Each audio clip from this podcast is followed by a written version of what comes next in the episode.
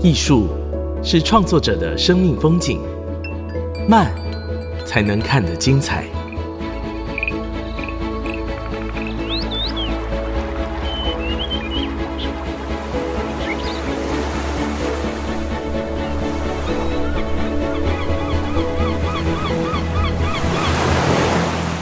跟着艺术慢慢走。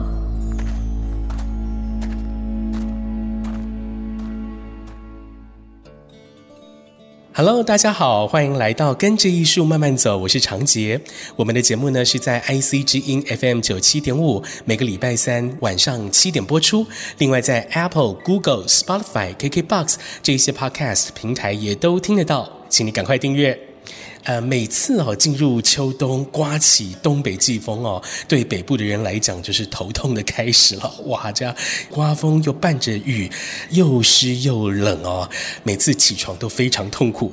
但是呢，对一些地方来讲，这样的风也造就了地方的特色，甚至是重要的物产。比如说，像是我们电台所在地新竹，秋冬吹起的这个九降风哦，就为我们带来了像是柿饼啊、啊米粉啊、仙草等等这些重要的农作产品，又或者像是恒春半岛冬天刮的这个落山风，让洋葱吃起来更甜，也造就了像是过往的琼麻这样的产业，而这样的风现在也跟艺术有关系，连接起来了。屏东县政府呢，从二零一八年开始在车城这边举办落山风艺术季。今年二零二三年有一个策展的主题叫做“风的频率”。这一次会在落山风艺术季带来怎样的关于风的呈现呢？关于在地的呈现呢？今天我们邀请到策划这一次落山风艺术季的策展人蔡志伟，志伟老师好。嗨，主持人你好。志伟老师也是原物创意的负责人，啊，也曾经策划过台湾许多的哈地景艺术活动。呃，其实谈到地景艺术活动，一定都脱离不了当地的这个环境，或我们说人文地产景哈，一定都脱离不了的。我们请老师哈来谈谈，就是这几年策划落山风艺术季的时候，您对于屏东车城，尤其是海口港这边啊，包括人文地产景，您的观察，您的想法。好，嗯，我们策展团队这边大概是从三年前对开始接办洛山峰艺术季啊。第一次接办到这个艺术季的时候，其实从场刊开始就有一度的被震撼到哦。怎么说？第一个当然就是主持人您说的风啊。我们第一次来场刊的当天哦。就已经刮起了呃比较微微的那个落山风的部分，哦、还是微微的这样。对，不好意思，那个时候应该不叫做落山风，因为我们是五六月开始承办的嘛。是是是、嗯，那就是可以感受到当地的风。嗯，那第二个比较特别的地方就是远啊，真的很远。我们那时候啊，那时候还是疫情期间，哦、嗯，我们在县府开完会之后，跟着县府的人一起过来。然后那时候好像访寮刚发生疫情，哦，然后他们有特别警告我们说，中间都不要停下来哦，连上厕所都不要哦，因为怕团队大家会有危险这样子。嗯嗯。然后就中间开了一个半小时，哈，我们从屏东市开过来，我们就从屏东县政府所在地开过来，就已经花一个半小时，哦。后来我们在办理期间才发现说，哇，这真的是个远的要命的地方。所以到后来我们就戏称这边叫做远的要命美术馆。是，对，所以这个距离其实也是一个挑战啦。每次呃，像是我要来恒春这边进行采访，我都需要做一些心理准备，就是说，呃，我可能要花半天的时间在坐车上面。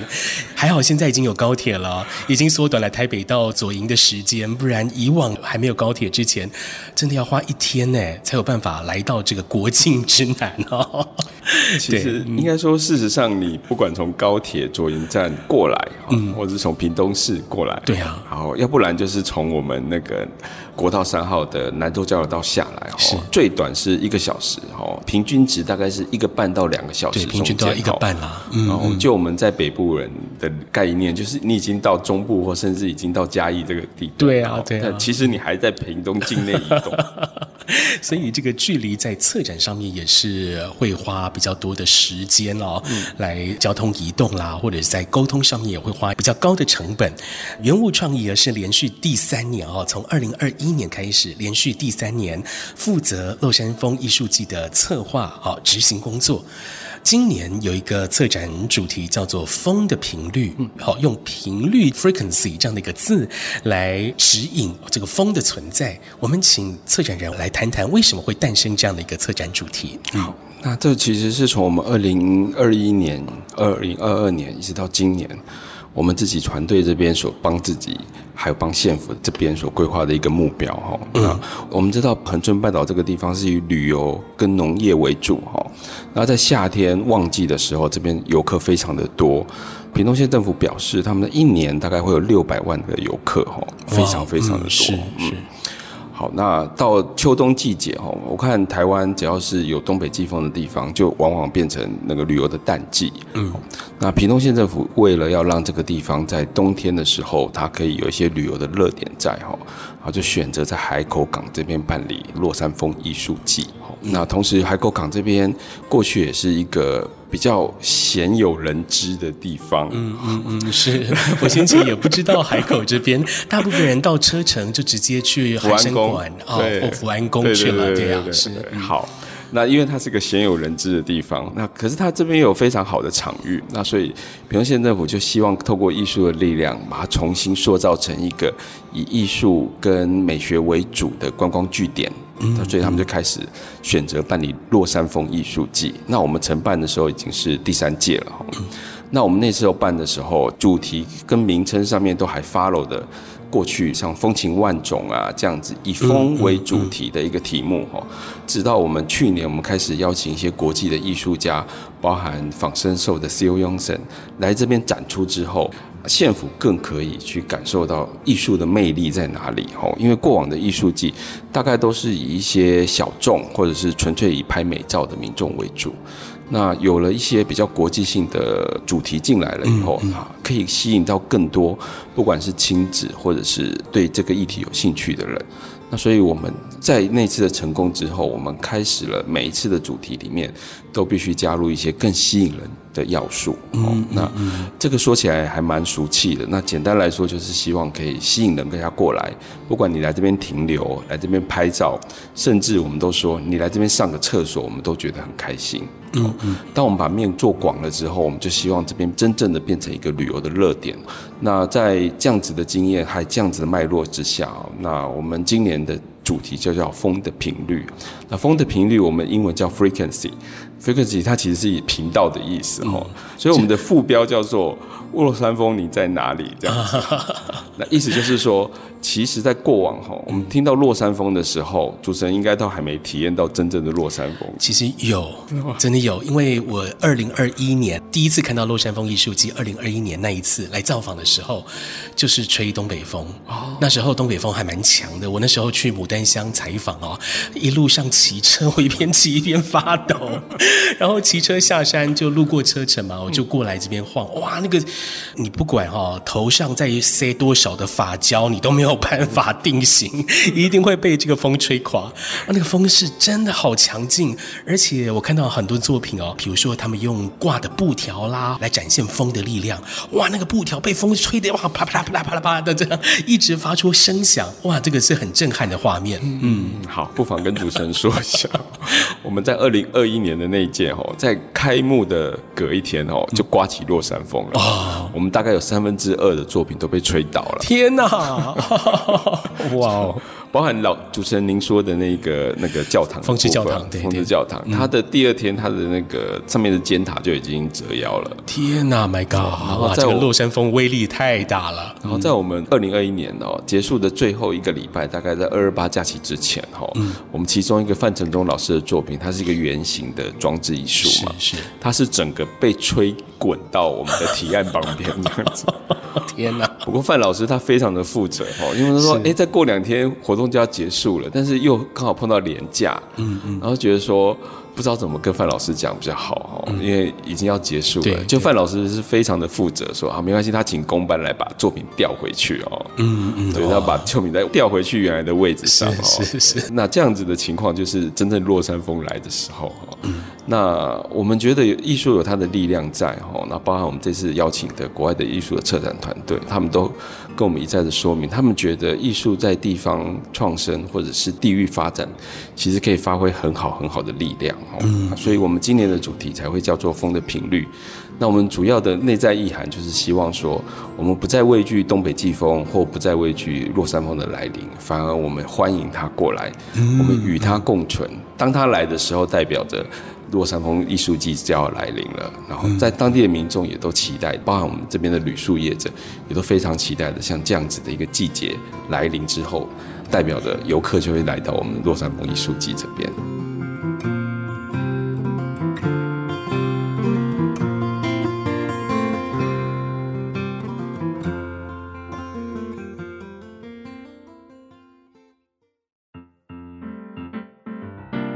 欢迎回来，跟着艺术慢慢走。我是长杰。今天我们在屏东车城这边专访洛山风艺术季的策展人蔡志伟老师。我们刚刚听老师谈到了今年策展的主题叫做“风的频率”，希望说透过这个频率来召唤洛山风。我们欢迎洛山风到来啊！今年的洛山风艺术季，我觉得有一个很大的创举，就是邀请了日本的 Art Front Gallery 这个团队一起来合。做进行策展啊，那当然也邀了好几位日本的艺术家前来。我们请蔡老师来跟大家谈谈今年策展的一些特色内容。好。在我们整个落山风艺术季里面，哈，从去年开始就分成三个展区，哈。那第一个展区在我们沙滩展区，那第二个展区在我们现在所在地是看海美术馆，看海美术馆。那第三个展区其实就在我们的戴风楼，哦，我们每年都以像这样的形式在呈现。然后有一个户外展区，两个室内展区，哈。嗯。那为了让我们的艺术季可以更加的国际化，当然是希望说。将来我们的艺术季可以不只吸引到我们国内的游客，我们也希望说可以吸引到国外的游客。就好像很多人都会不远千里去日本的濑户内海艺术季、奥能的艺术季、约后期有艺术季等等哈。那我们可以感受到。大家不只是把日本当成一个购物的天堂，它甚至是一个文化体验的一个地方哈。那在我们洛山峰这边也是哈，我们也有一样的期待。那所以我们这次抱着学习的心情啊，特别邀请了在日本的不管是越后期有奥能登，或是濑户内海艺术季的主要的策展单位叫 Art Front Gallery 哦，它是北川富朗老师所开办的一个艺廊是。那他们就是主要去主办日本的这些艺术季哦。那我们希望透过他们的经验，让我们可以更加了解在艺术季的筹划还有它的实习的过程当中。我们的策展方向跟他们的策展方向会有哪些不同？嗯，那这个就是我们这次一个比较大的创举跟特色。当然，这个是属于县府层级的，他们希望说整个策展的内容不只局限于我们国内的艺术家，也可以邀请更多国际艺术家来哦。嗯，以同台竞技的一个角色，大家可以互相的做学习。是是，像布展期间，县府的人就特别过来这边哈。因为 Art Front Gallery 邀请了一个菲律宾的艺术家，呃，姓氏叫阿克利人，然后伊莎贝尔阿克利人，他是一个夫妻的团队，他们是菲律宾来的，是，他们就收集了我们恒春还有我们海口地区非常非常多的海废，那我们帮他找了一艘旧的废弃的船。然后他找了当地很多的海废，还找了呃现地很多的植物等等哈。县府的人来到这边之后，就发现说，哎，为什么你们在我们的美术馆里面堆了一堆废弃物？我们都不好意思说，哎，老师正在创作。好，那这个是很特别的哈。那我那时候给县府的一个观念就是说。嗯，其实我们现在就是要看一下，说日本策展团队跟我们台湾策展团队他们选的艺术作品有怎么样的不一样哦。那事实上证明，那个菲律宾老师他们所创作出来的作品非常的震撼，是。非常具有生命力，是。也也非常有航向未来像这样子一个感觉，在我们的一楼的一楼的那个大型的船只的作品，对对对，在看海美术馆的一楼。嗯、对对对，那我觉得觉得这个就是一个我们值得学习的地方哈。那包含他们在策展跟布展中间很严谨的一个过程，包含连墙面要怎么摆设，他们都有自己的一套逻辑在哈。那我们还有一些户外的作品，也是邀请 Art From Gallery 邀请艺术家可以过来的哈，像呃我们这边有一个叫风车轮的一个作品，艺术家东田弘一，他在日本他就是以废弃脚踏车作为一个主题，那在台湾这边我们也一样帮他找到我们屏东这边的 P Bike，也是废弃的，对要要淘汰的，对，我们那时候在讨论说要买新的还是用旧的哈，后来说。应该要 follow 东田弘一老师他的设计的一个概念哈，所以我们就特地请县府那边帮我们去找了啊。他们说，哎，刚好有一批废弃的 P bike，就是很像我们台北的 U bike，对，公共脚踏车。对，然后我们就总共找了二十一辆，你把它拆解之后留下它的车轮哈。那当然，东田弘一老师他出了设计图之后，由我们这边来进行后续的一些设计，还有实际上整个结构的制作等等哈。那当初步的雏形出来之后，我们发现说，哦，它是。是一个像风车一样的装置哈，那风车会有作用力，那作用力的情况之下，我们就很怕说，当落山风真的来的时候，它可能会造成那个整个风车会倾倒的一个状况哦，所以我们还特别邀请了土木的结构技师来帮我们做计算哇。所以我们盖了一栋房子，还要请结构技师来计算，万一遇到了，比如说像是轻度台风强度的这样的风力的话，它会不会倒下来？这样子。对，那东田宏一老师他们在日本制作的时候，其实下面是用水泥墩做一个基架。那后来我们结构技师算完之后，发现说这样子的强度可能不大行哦，所以我们做了整个田字形的水泥的基座，它比一栋房子的基座都还要重。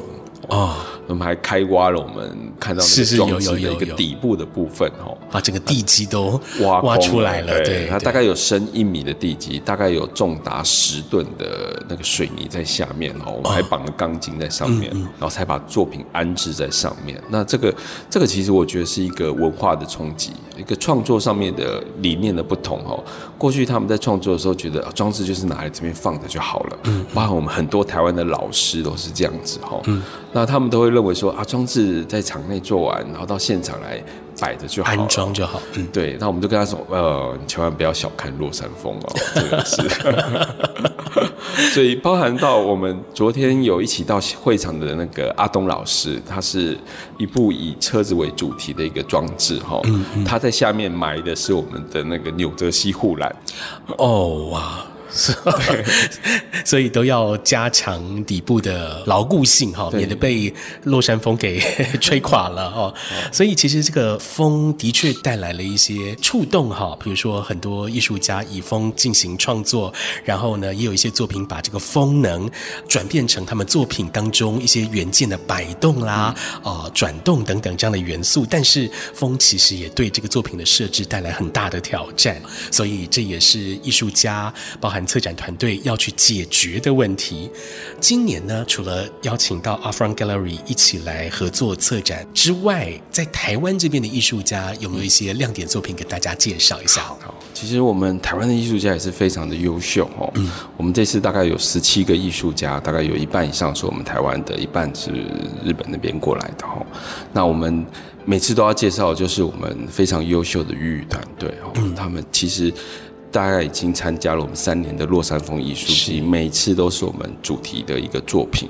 鱼语团队的谢服这个作品哦，它其实这个作品其实延续他们前面两年的一个作品的一个呈现哦。第二年的作品叫做风之子，今年叫谢服。他想要把这个种子落在这个土地上面之后，慢慢把它幻化成一个神兽，像这样子的一个感觉。他也把自己的双臂给张开来，在这个沙滩上呈现一个巨型的创作。当民众过去的时候，他其实可以感受到这一股风墙的一个力量。你可以慢慢的去看到这个日夜间，还有我们沙滩、海边，还有天空，像这样三个元素融合在一起，在他的作品里面做一个很完整的呈现。嗯嗯，是。如果你细看的话，会发现它上面这样一片一片一片的，看起来像鳞片，它其实是这个扇子的扇子的 扇骨骨架，对，很有趣，对对，很有趣。所以老师他们在呈现作品的时候，他其实想要去呈现的是沙滩风。还有海滩，当然还有最重要的就是这边很天然的地景，嗯，像这样子互相去搭接出来的一个成果哦。所以我觉得，不管是我们邀请的日本艺术家，或是台湾艺术家，他们都很用心的在做这些事情。嗯，有是。其实，在我们这次的主题里面，还有另外一个小的策展的要素，叫做我们跟老海明威的《老人与海》。那我们说过了，我们从过去害怕落山风来，这边变成旅游的淡季，这边的居民生活不方便，到我们今天开始运用艺术去邀请落山风来到我们海口这边哈，所以那个赖彦勋老师的那只旗鱼的鼻骨，其实就呼应了我们这次的老人与海的主题。老人跟海搏斗之后，他抓得了这只旗鱼。它其实跟旗鱼之间是互相尊重的哈。当旗鱼被鲨鱼咬直的时候，它其实流下了眼泪。它希望的是这只旗鱼可以跟着它一起回到岸边。那跟我们跟风的态度是一样的哈。我们跟风其实不是互相对抗，而是我们是共生在这块土地上面。我们用艺术去呈现风的样子。所以，我们在这次所有的艺术装置里面，都要求一件事情：你要如何跟风互动。所以每很多的作品，包含到邱宇文老师的作品哦，他是在一个废弃的老渔夫的房子里面，那个老渔夫的房子应该废弃了二三十年了，里面都充满了废弃物。老师用艺术，用他的水姑娘衍生计划，把里面重新给塑造成了一个全新的艺术空间，用这种方式去呈现老渔夫他过往的历史，还有我们未来可以带给他什么样的东西。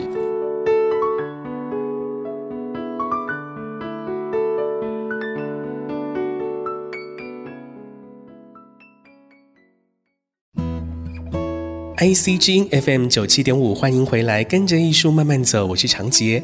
今天我们邀请到今年洛山风艺术季的策展人蔡志伟老师来跟我们分享今年洛山风艺术季风的频率啊，就像是我们电台一样 FM 啊，这个是 frequency 哈啊，透过这个频率来召唤洛山风的到来。这一次的艺术季哦，特别与日本北川富朗老师的 Art Front Gallery 共同合作。先前志伟老师也曾经到日本。去看了濑户内艺术季，还有奥能登国际艺术季，因为奥能登是今年去的嘛，我今年刚好也有去。我们请老师来谈谈，您看奥能登国际艺术季，您有怎么样的观察跟发现？那个奥能登国际艺术季是 Art Front Gallery 那边邀请我们去参加他的开幕式，然后顺便由北川富兰老师那边做导览，是哦，这次的经验非常的特别哦。第一个感受到，其实一样是远这件事情哦，真的很远啊。那时候是在金泽先住了一天之后，嗯、再坐车到里山机场那边去搭他们的专车过去。哇，OK，那光这条路就已经将近两个两个多小时哦。对，嗯、然后里山机场带到株洲市，大概又花了四十分钟左右。对，那。可以明显的感受到那个奥能登的魅力，就真的是很深很深的能登半岛那个地方。它其实它也是一个小渔港的一个样态。他们在创作的时候，哦，其实运用的是更多当地的废弃的房子，还有一些废弃的设施。那我们在里面其实看到两个艺术装置，它是在一个废弃的那个幼儿园里面。其实我感受到的第一件让我觉得很。讶异，或者是说有被触动到的，是一个当地的老阿妈。嗯、那个老阿妈其实跟我自己的阿妈样态非常非常的像。哦嗯嗯、然后他，当我们这个参访团到那边的时候，老阿妈是站起来，然后很热情的，然后跟我们说啊，欢迎你们过来，欢迎你们来到我们的地方，然后欢迎我。我自己都觉得有点不好意思。他的那个态度让我觉得说，我自己刚才在车上。打盹或是在度孤，没有认真听，根本就是完全不对的事情。嗯，当我走进去的时候，阿妈站起来，然后所有在里面的志工开始帮我们整理鞋子。哎，因为要进到里面去之后，他们日本的第一个动作是帮你把拖鞋朝前，你们鞋子摆好之后，进到展馆里面去参观。那是一个废弃的幼儿园，那里面当然会有非常多装置的艺术。其实以我感受到的，都是当地民众的给我的感觉，还有当地民众给我的魅力哈。嗯嗯。那我们参观过像这样子的艺术装置，当我们要出来的时候，发现说他们帮我们把所有的鞋子都摆好了，全部朝外摆哈。嗯嗯。那这个是我一直想讲的哈，我觉得艺术装置本身，它其实有艺术家自己想要呈现出来它独特的一个魅力。但是我觉得地方人士的参与，在我这一次去奥能登，不管是我之前到过濑户内海，嗯，都是一样的感觉哈，就是当我们到达某一个地方之后，我们可以感受到的其实是民众他参与的那股力道。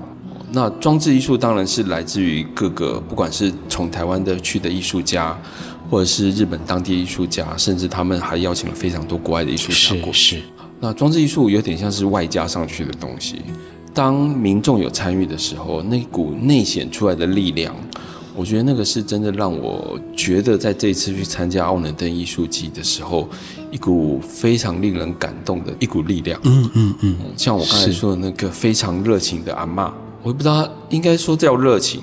他也可能说是他对于这件事情的使命感，那这些东西都是我们在台湾比较少遇到的事情。是，嗯，那我必须很老实的这样讲，在我们台湾在办理的时候，我们很多时候需要靠自己的力量。当然，我们这边还是有非常多很可爱的乡亲会来关心我们到底在干嘛。嗯嗯。那在那边的时候，我去可以感受到那股他们对土地热爱的那种情怀哦，还有他们。欢迎我们过去，把我们当成真正的贵宾在看待的那种感觉。嗯嗯嗯。那当然，我们感受到的另外一点就是，当地因为人口的老化，还有人口流失，在街景的部分已经非常的落寞了。嗯。包含一个主要的街道都只有几家很简单的商店在。哦。那那还有一个作品，它其实是一个艺术家，他从整个奥能登半岛去。找了非常多的土壤，然后在它的二楼那边去把那个排成像那样子的一个图形。是是。那这个艺术家给我比较多的感动是。他真的去绕行整个奥能登的半岛。对，他在奥能登好多地方，在半岛上面好多地方去采集土壤，土壤对对，然后对应到一张大地图上面这样子。当他在解说的时候，虽然因为当天是没有中文解说的啦，我们是大概听着英文，然后还听着其他人的反应。嗯，那其实我比较感动的一点就是说，他愿意去踏过每一块。他去过的土地，然后收集像那样的土壤，在那边做呈现。嗯，那我觉得像这样子一个敬业的精神，其实是让我觉得哇，这些人。到底是怎么样的一个疯子？是。我自己在逛这些艺术季的时候，虽然我日文很有点破了哈，但我还是会尽量的去跟这一些，比如说像故展的当地的村民稍微沟通一下，他们也会问你从哪里来，然后他们听你说，哎，是从台湾来的，他们也会很高兴说，哦，很欢迎你过来，然后听他们谈起了某一些作品是怎么设置的，然后听他们讲说。说这个艺术家是怎么把他们的这些故事，呃，用图画的方式呈现，然后再邀请村民来做编织等等的，这个就是这个过程。我觉得哈，跟当地居民的这个交流互动这样的一个过程，是我参加艺术季除了看作品之外最大的一个感动跟收获，而且那个很难被取代。老师，您认为哦，北川富朗老师哈，在日本这边所策划的艺术季，可以吸引到许多国家的游客，比如说像台湾哦，台湾除了疫情之外哈，造访这个濑户内几乎都是第一名这样子哈，吸引了很多台湾人啦、香港的游客、韩国的游客，还有中国的游客，哈，当然也有欧美的游客。您认为可以吸引到这么多各国众多游客参访的关键因素，嗯，是什么呢？好。我们在跟 Art Friend Gallery 那边沟通的过程当中，哈，就发现说，他们对于艺术系的定义，它并不见得只是完全在于作品本身，嗯，它其实是一个以全套的思维在做这个艺术季。包含说，我们过往在做艺术季的时候，觉得说，呃，其实你只要把作品做好就好啦，那民众就会自己来看啦。那其实他们在做的时候，其实还注重的其实是你整个感官的感受，或者是感官的体验部分哈。那包含说，他们对于民众到那个地方要吃什么这件事情，都有做很详细的计划。那民众到这边之后，他要怎么样去交通，嗯然后怎么样去体验这些事情哈？他们做了一个比较全面性的规划之后，让民众到那边之后，他其实不只是看着艺术季，他连吃。他连住，嗯，他连怎么交通都可以有很好的体验哦。那我我觉得这个是我们之前在规划，或者是台湾在做艺术季规划的时候一个比较少的一个设置哦。因为我们在台湾做艺术季的时候，大部分都还是以比较制式的方式去呈现整个艺术季啊。比如说，我们就只在这个地方办，固定民众来参观，每天开门关门。那我觉得北川富朗老师他的艺术季比较像是生活，它比较像是挖掘出当地的风土民情，还有文化，那还有我们刚才说的最重要的人的力量，那这些东西都会变成转化成一股很强烈的吸引力。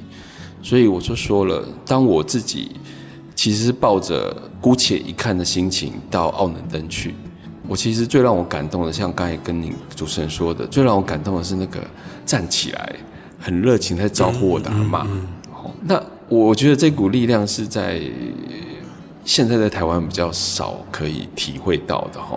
像主持人您说的，你到那边去之后，非常多人把他艺术季当成自己的事情。嗯嗯嗯，是他内化成我自己在这边跟着这些团队艺术家一起在做创作。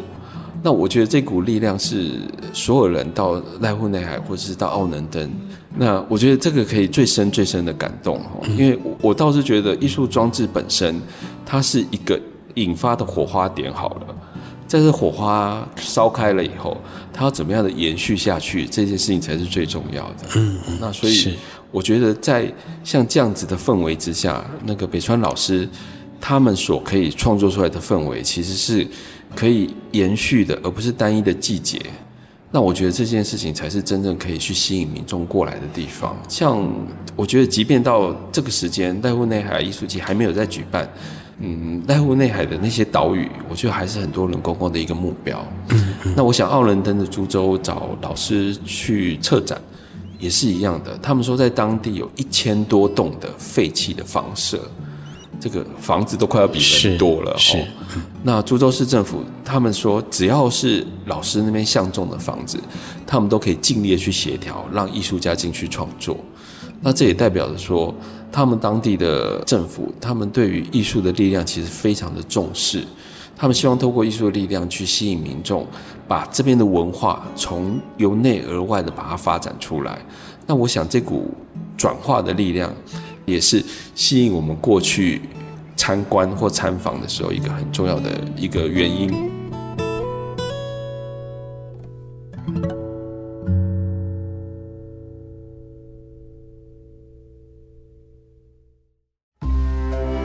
欢迎回来，跟着艺术慢慢走，我是长杰。今天我们来到屏东车城的海口港，专访今年洛山风艺术季的策展人蔡志伟老师。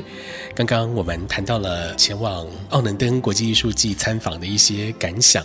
那这一次邀请北川富朗的 Art From Gallery 一起来合作策展啊，我们刚刚也听到了志伟老师有说到，包含他们如何工作哈，他们对于一些细节的要求，这也是有很多的学习。除了落山风艺术季之外，原物创意呢啊也协助屏东县政府策划看海美术馆的展览，比如说像前一档的这个史岩宪司，也是日本那边的艺术家哈，也有在濑户内国际艺术季有作品哈，史岩宪司的船仔猫展啊，来到看海美术馆哦。那您认为怎样的展览适合看海美术馆？这样的一个场域呢，就说看海美术馆是台湾可以说是最南端的一个美术馆了哦，国境之南的这个美术馆，您认为怎样的展览是这个地方、这个场馆、这个场域所需要的？好，像我们。前面所说的哈，这是一个远的要命美术馆。对，然后其实也是我们台湾，我自己觉得是全台湾风景最秀丽或是最壮丽的一个美术馆哦。因为我们有大片的落地窗，当你从落地窗看出去的时候，是整个海口的港景，还有外面的台湾海峡的海景哦。那在背后其实有我们的山景，它其实是一个背山面海的一个美术馆。那像这样的一个美术馆里面，它最美的其实是当地。最吸引人的景致，包含我们这边，我觉得有全台湾最美的夕阳。那这样的天然条件之下，呃民众来，他需要有一些吸引他们的诱因，那这就必须考虑到美术馆的经营层面哈。那美术馆目前的展览，它除了每年一档的洛山风艺术季之外，哦，大概为期三个月。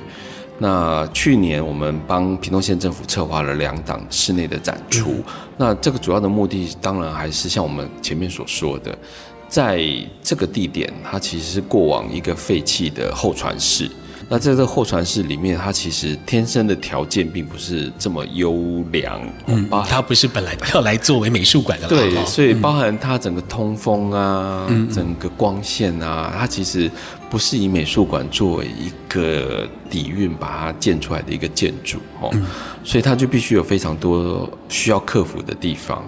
那除了这些天然的条件之外哦，那另外一个就是它交通的要素。那交通上，它当然变成我们。过往民众就是过去就算了，因为大概就去福安宫。那怎么样吸引人过来？像我们之前，然后在去年的二零二二年的洛山风艺术季，我们邀请了 C.O. 杨森，他来这边做展出。然后在他之前，有一个叫大岩奥斯卡的老师，是，然后两个艺术装置是一个大的球形的装置，哈。然后到今年的年初，有阿贝尤卡他的华丽的绽放，是。然后到船仔猫，那其实。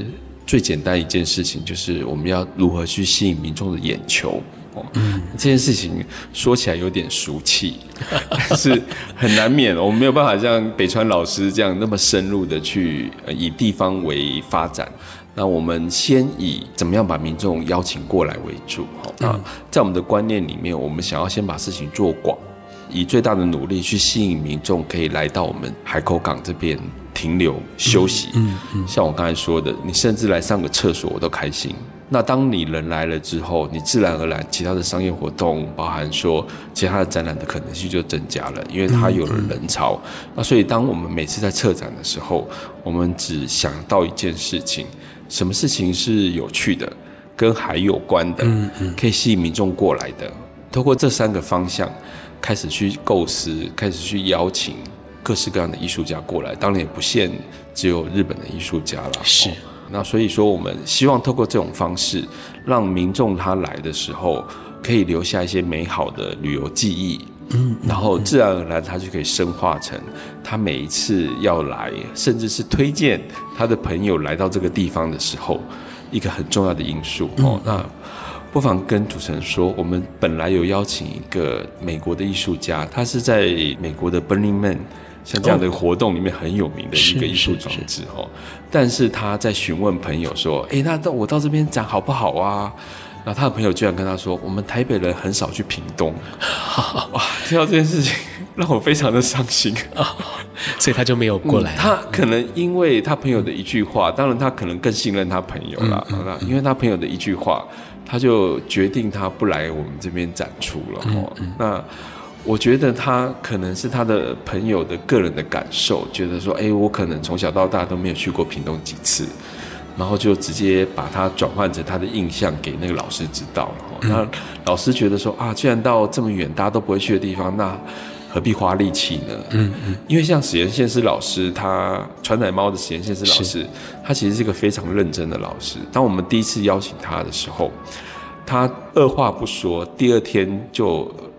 飞过来我们这边做场刊的，My God，哇，好积极哦！真的，我们就说，哎、欸，老师，那你过来。他说，好，好，好，哪一天？OK，我们就买了机票就过来了。嗯嗯，嗯，那而且老师只待了一天，隔天就回去了。嗯嗯，那他来这边之后就非常喜欢这里哦。那我想海口这边应该不会有人不喜欢的，啊，嗯嗯，除了他有点无聊之外，他的商业活动还在酝酿当中啦。对，跟您这样讲。那他非常喜欢这个地方，他说这个地方其实跟他生长长大的大阪港边其实非常的相似，他有相同的记忆。是。所以他就二话不说答应了我们这个展览哦。那我们给他的一些艺术家的费用，我们发觉他也去创作出他后来在我们这边所展出的三个新的装置，包含说他那个世界最快的 Speeder，那台世界最快会移动的雕塑品，嗯嗯，他都愿意为了海口港这边，把他在日本本来已经申请好的车牌先拆掉之后，他要先撤销他的牌照，嗯嗯，然后运到这边来展出哦。那当老师都这么认真的时候，我们就没有不认真的理由了。当然，嗯，对，那是我觉得是这样子，在互相感动的过程当中，让我们觉得。每一个来到我们这边展出的人，他都是先喜欢上这里，才愿意把自己最毕生的精力在这边做呈现。嗯，那以我们策展单位的立场来讲，我们也希望把老师每一个艺术家老师他们所呈现出来的东西做一个最好的广宣。嗯嗯嗯，然后让更多人知道，然后吸引更多的人进来。是，希望通过这种方式活化这里，让这里可以有更多以艺术为主的魅力。嗯嗯，是。既然说我们要吸引更多的人过来啊，当然我们也希望说吸引更多的非本国游客过来啊。除了这些作品展览的吸引力之外，还有我们刚刚讲到这边的商业活动还在酝酿当中，希望它能够壮大成长哈。除了这两个因素之外，外还需要哪一些配套措施，才能吸引到更多的本国以及外国的游客？以我们呃原物创意这么多年以来，在全台湾各地办理艺术季，包含我们办理了三年的金门海洋艺术季，是、嗯、我们最远到小金门，就离岛中的离岛，对，对，那是非常安静的地方。是是是，是 我觉得最重要一点哦，就是延续性。一个艺术季的成长，哈，或者一个艺术季的话题，你把它当成一个旅游的议题也好，它需要长时间去培养客人。哦，像我刚才说的，我们为什么一开始先要把事情做广？哦，就是为了要呈现这个整个长久的记忆。你怎么样让你的记忆里面有这件事情？像，呃，很多人在冬天或夏天的时候都会去澎湖看花火节，嗯嗯，夏天的时候会到我们垦丁那边去旅游。那冬天的时候你要去哪里？我们就希望在他们的记忆里面有冬天的时候，我们就看落山风艺术季。所以它是一个长时间的培养。我们希望的是前几年我们尽量邀请更多的国外艺术家来，主要的原因就是相互学习的一个历程。然后越来越多人来之后，我们把课程做广了以后，接着希望是做深。嗯，哦，像我们今年的艺术季比较不一样的地方是。我们邀请了屏东这边的返乡青年，像我们的默默好甜，他雅文他就是一个在日本的蓝带学院学习做甜点的一个甜点师。嗯嗯，我们跟他合作了六种口味，有关于海口或屏东这边的特殊的蘸酱。然后我们做了类似鸡蛋糕，叫文字烧的海口烧哦，他用蘸酱的形式让民众可以体验这边不一样的风味。那我们也跟白水玉子合作了车城的洋葱面，嗯，我们希望透过这种方式，不只是你看，但味觉的感觉可以慢慢的进来之后，我们希望更多的人在艺术季的时候，不管是吃的、住的、玩的，嗯，你都可以有一个很完整的体验，嗯，我们希望他旅游的天数可以增加，是，那我们希望透过这种方式，可以让民众他参与的过程可以越来越热络。然后，甚至他们像我们说的一样，每年在这个时候，他们是欢迎落山风来到这里，因为当落山风来的时候，代表着艺术季来了，嗯、那也代表着游客来了。嗯、是，好，希望这些每一年每一年的累积，真的是可以为车城海口这边擦亮名号，也让这个落山风艺术季带来更多的关注，哈，转变成地方发展的一股能量。今天非常谢谢蔡志伟老师接受我们专访，谢谢志伟老师，谢谢，谢谢大家。这几年呢，很多县市政府或者是中央单位啊，想要透过艺术季来提振观光，但是呢，通常都只有吸引到国内的民众，没有办法像日本几个大型艺术季可以吸引外国的游客啊。呃，像是濑户内国际艺术季，在二零一九年疫情之前的那一年啊，有高达百分之二十三点六，哇，将近四分之一的旅客是外国旅客啊，这个比例非常的高。那为什么会有这么多外国人前来呢？啊，除了作品建筑非常精彩之外，相关旅游资讯的提供啊，也是非常完整的。像是在二零一九年这一年就出版了官方旅游手册的英文版，上面呢非常详细的把濑户内各岛的住宿、饮食、交通啊，包含船班啦、公车等等，都列了出来。至于网站上面啊，这个网站呢虽然没有饮食或住宿的资讯，但是作品的位置啊、地图啊、开放看展的时间等等，都有非常清楚的标示。如果是新作品的话，会放个设计图啊；如果是旧作的话，也会放作品的照片，不会让人不清不楚的。而且呢，这些资讯呢，全部都是在开展一两个月之前就陆陆续续更新在网站上面。啊，也就是说，有时间可以让外国旅客来规划接下来的行程。另外，网站上面呢，也可以查到过往几届的艺术季还有作品的资料。好，是一个很完整的资料库，而且整个网站的架构是有延续性的。但是台湾因为艺术季有太多呃可能环境上或者是资源上的限制啊，其实是不重视多语文资讯的提供，甚至没有一个专属的网站。那有网站的话，也可能会因为每一年承接艺术季标案的单位不一样哦，今年新单位就换了一个新的网址，缺少整体性的延续。当然，没有这样的资讯提供，就无法吸引到外国的游客嘛。